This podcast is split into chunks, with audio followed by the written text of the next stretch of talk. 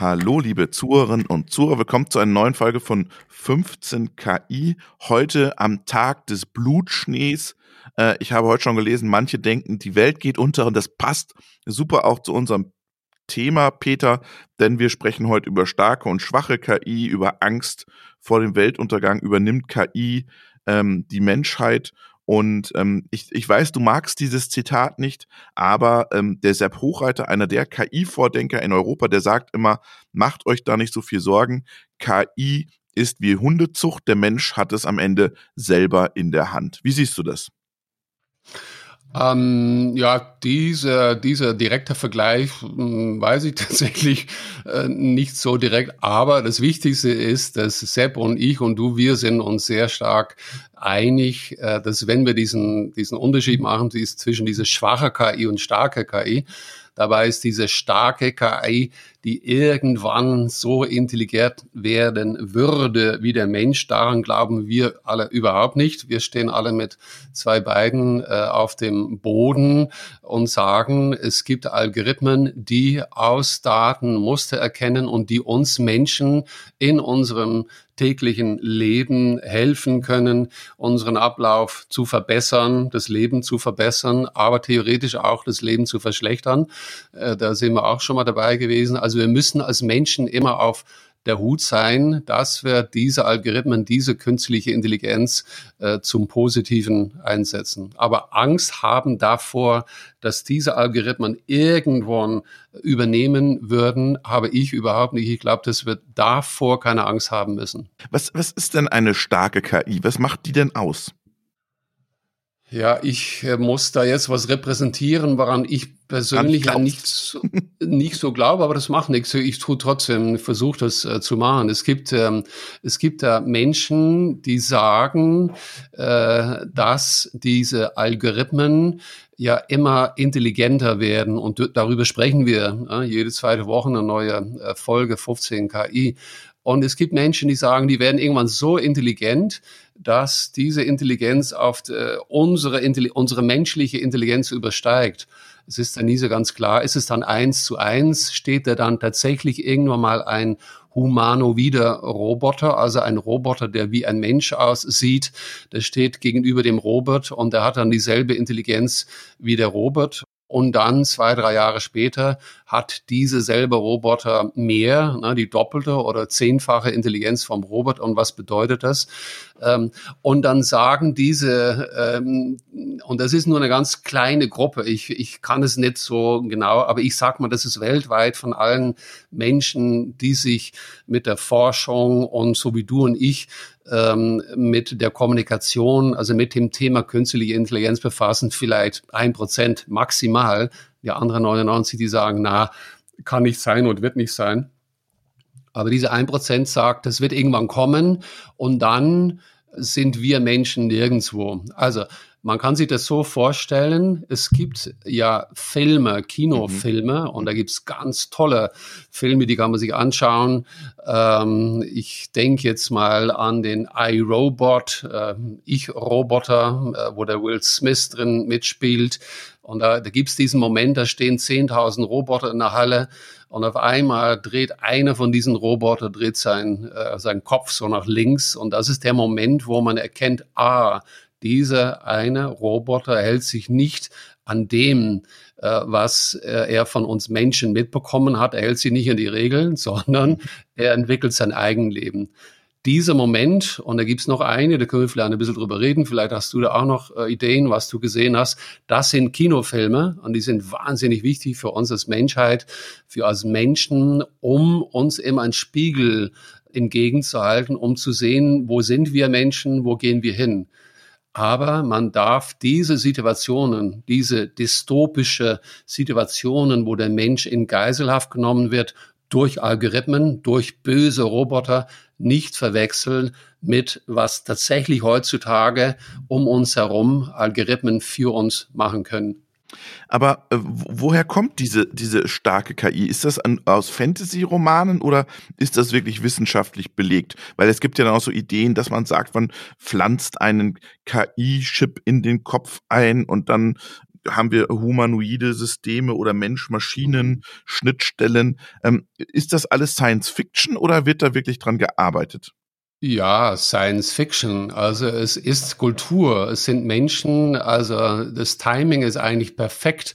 Vor genau 100 Jahren äh, wurde ein Theaterstück in Prag uraufgeführt äh, von dem Herrn, der hieß Čapek, glaube ich. Das Theaterstück hieß Rohr. Ähm, es geht, das erste Mal wurde dort das Wort Roboter eingeführt und es ging in dem Fall darum, ich werde nicht zu viel verraten, aber diese wie Menschen aussehende Maschinen, die, die möchten irgendwann von den Menschen übernehmen. Und da ist so ein ganz, ganz früher Gedanke, wo dieser Čapek dieses Theaterstück schreibt und genau diese Wechselwirkung, was sind wir Menschen, was sind Maschinen, äh, diese Wechselwirkung beschreibt. Und seitdem hat äh, hunderte von äh, Büchern, von Filmen, einige sehr gute, schöne, interessante, die muss man unbedingt äh, angucken.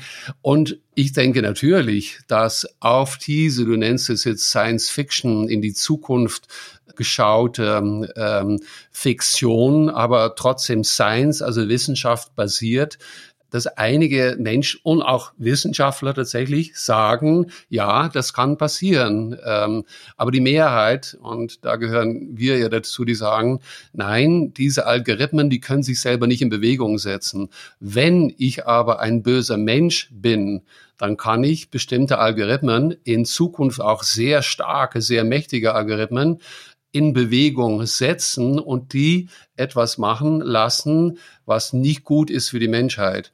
Also, man muss keine Angst haben vor dem Algorithmus, man muss Angst haben, auf der Hut sein und mittels Regulierung dafür sorgen, dass dieser böse Mensch, diese Algorithmen, diese immer stärker werdenden Algorithmen nicht für seine böse Zwecke einsetzen kann.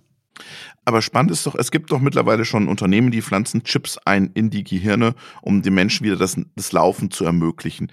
Der Schritt dann sozusagen eins weiter zu gehen und zu sagen, wir können jetzt auch die Daten aufnehmen und mit denen auch was machen, der ist ja dann gar nicht mehr so groß oder so klein. Wo ist da die Grenze? Ja, wenn ich das wüsste, wo die Grenze liegt, ähm, ich würde das am liebsten diese Frage unserem Ethikrat äh, weitergeben, äh, ohne, ohne Spaß. Das sind solche Fragen, wo jeder von uns eine Meinung haben kann und auch soll. Und wir als Menschheit tatsächlich entscheiden müssen, was wollen wir jetzt? Wollen wir jetzt den Corona-Geimpften die Möglichkeit geben, dass sie wieder schneller raus können auf die Straße oder nicht? Jeder hat da seine Meinung dazu. Aber dann wird von der Politik typischerweise so ein Ethikrat angerufen. Derjenige, der das äh, macht, äh, der am bekanntesten dafür ist, ist ja der äh, Elon Musk, mhm. Ähm, der Chef von Tesla. Der hat noch MySpace oder heißt es, er hat auch noch eine Rakete in die Luft geschaffen ein paar andere Sachen. SpaceX meinst du? SpaceX, Entschuldigung, ja. Neuralink hat er.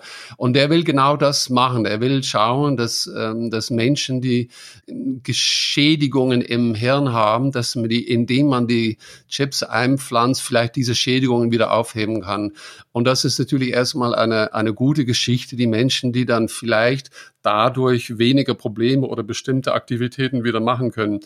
Wie du sagst, die Grenze dahin und was auch ganz konkret schon der Elon Musk, der auf der einen Seite auch immer gewarnt hat vor dem, was ähm, böse Menschen quasi mit ähm, der KI machen können, oder hat sogar, glaube ich, eher vor dieser starken KI gewarnt, die sich selber mal irgendwann entwickeln könnte, mhm. sagt er aber auf der anderen Seite, was er eigentlich will, er will eigentlich jetzt erstmal der erste Schritt genau medizinisch Menschen mit Problemen im Hirn helfen. Aber der nächste Schritt ist, dass der Mensch also auch du und ich, die jetzt beide keine konkrete medizinische Probleme im Hirn haben, irgendwann mit einem bestimmten Chip, der ja dann auch sehr leistungsfähig ist, äh, unsere menschliche Fähigkeiten erweitern. Und wenn ich sowas höre, dann denke ich auch sofort an Science Fiction. Das ist bestimmt auch schon mal öfters äh, in solchen Büchern in solchen Werken beschrieben worden.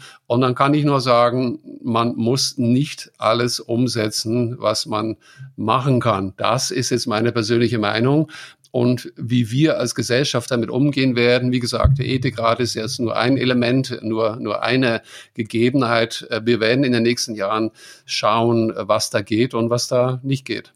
Und wir müssen uns als Gesellschaft, glaube ich, und das ist wichtig, dass jeder weiß, mit was wir da spielen und mit welcher Technologie wir da spielen, weil jede Technologie kannst du fürs Gute einsetzen, aber auch für, für die dunkle Seite einsetzen. Und ich glaube, darum ist es so wichtig, dass Menschen verstehen, wie künstliche Intelligenz funktioniert, wie man sie bremsen kann, wie man ihnen Regeln anlegen kann, damit es nicht so weit kommt. Ganz genau, dieses zweischneidige Schwert. Ich kann damit einen Kartoffel schälen und ich kann damit den Menschen töten. Und so ist KI. Und KI ist in dem Sinne noch mächtiger. Ich glaube, wir sind in dem letzten Jahr, wo wir, stimmt das, in Deutschland die letzte Kernenergiezentrale abschalten. Wir sind das einzige oder gibt, vielleicht gibt es eine Handvoll, sehr wenige Länder, die das auch machen.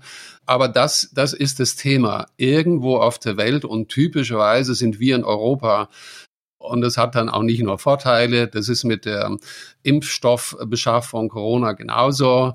Wir sind sehr sozial und äh, wir wollen nicht immer als Erste mit viel Geld und nur wir sind wichtig. Wir sind immer diejenigen, die sehr stark auf den Menschen ausgerichtet sind. Das bedeutet aber nicht, dass anderswo in der Welt irgendwo der ein oder andere Bösewicht, sage ich jetzt mal, äh, etwas vorhat mit dieser Technologie. Und dann ist es aber dasselbe wie eben Nukes wie Nuklearbomben. Wir sagen, äh, schaut, dass wir die Welt nicht kaputt machen, indem äh, Großmächte irgendwelche Bomben aufeinander werfen. Und so müsste es dann und wird auch dran gearbeitet, dass das mit KI und mit Drohnen, ich habe teils drüber geredet, das werden wir bestimmt auch nochmal machen, dass wir diese Technologie nicht in, in Waffen einsetzen, zumindest nicht so, dass ein Algorithmus für sich entscheiden darf, dass er irgendwie in einer Drohne ein bisschen rumfliegt hier über München oder über Würzburg und sagt, okay, da läuft der, der Peter Seeberg rum, aus irgendeinem Grund, der hat was Böses gemacht, der ist durch Rot gefahren, den schieße ich jetzt mal ab. Ne? Als Beispiel, das wollen wir nicht, also ich will es nicht. Und da müssen wir gucken, dass wir Regulierung kriegen und ähnlich wie auch es gibt da diese Instanz, Organisation Verbot chemischer Waffen. So könnte man gucken, dass man auch ein Verbot von äh, autonomen Drohnen, also ich sage jetzt nicht mal, Waffen sind sowieso was Böses äh, und die Entscheidung, ob man die jetzt hat oder nicht, ist eine sehr politische, äh, wollen wir jetzt gar nicht. Aber es geht darum, bis wie weit. Man will nicht, dass Algorithmen selber eine solche Entscheidung treffen können. Das würde zu weit gehen. Das waren wieder 15 Minuten 15 KI mit Peter Seeberg und Robert Weder. Vielen Dank, Peter. Schöne Grüße nach München. Herr Robert, danke dir. Ich wünsche dir einen schönen Tag und äh, ja, wir beide hoffen und sind davon überzeugt, dass unsere Welt noch sehr lange existieren wird.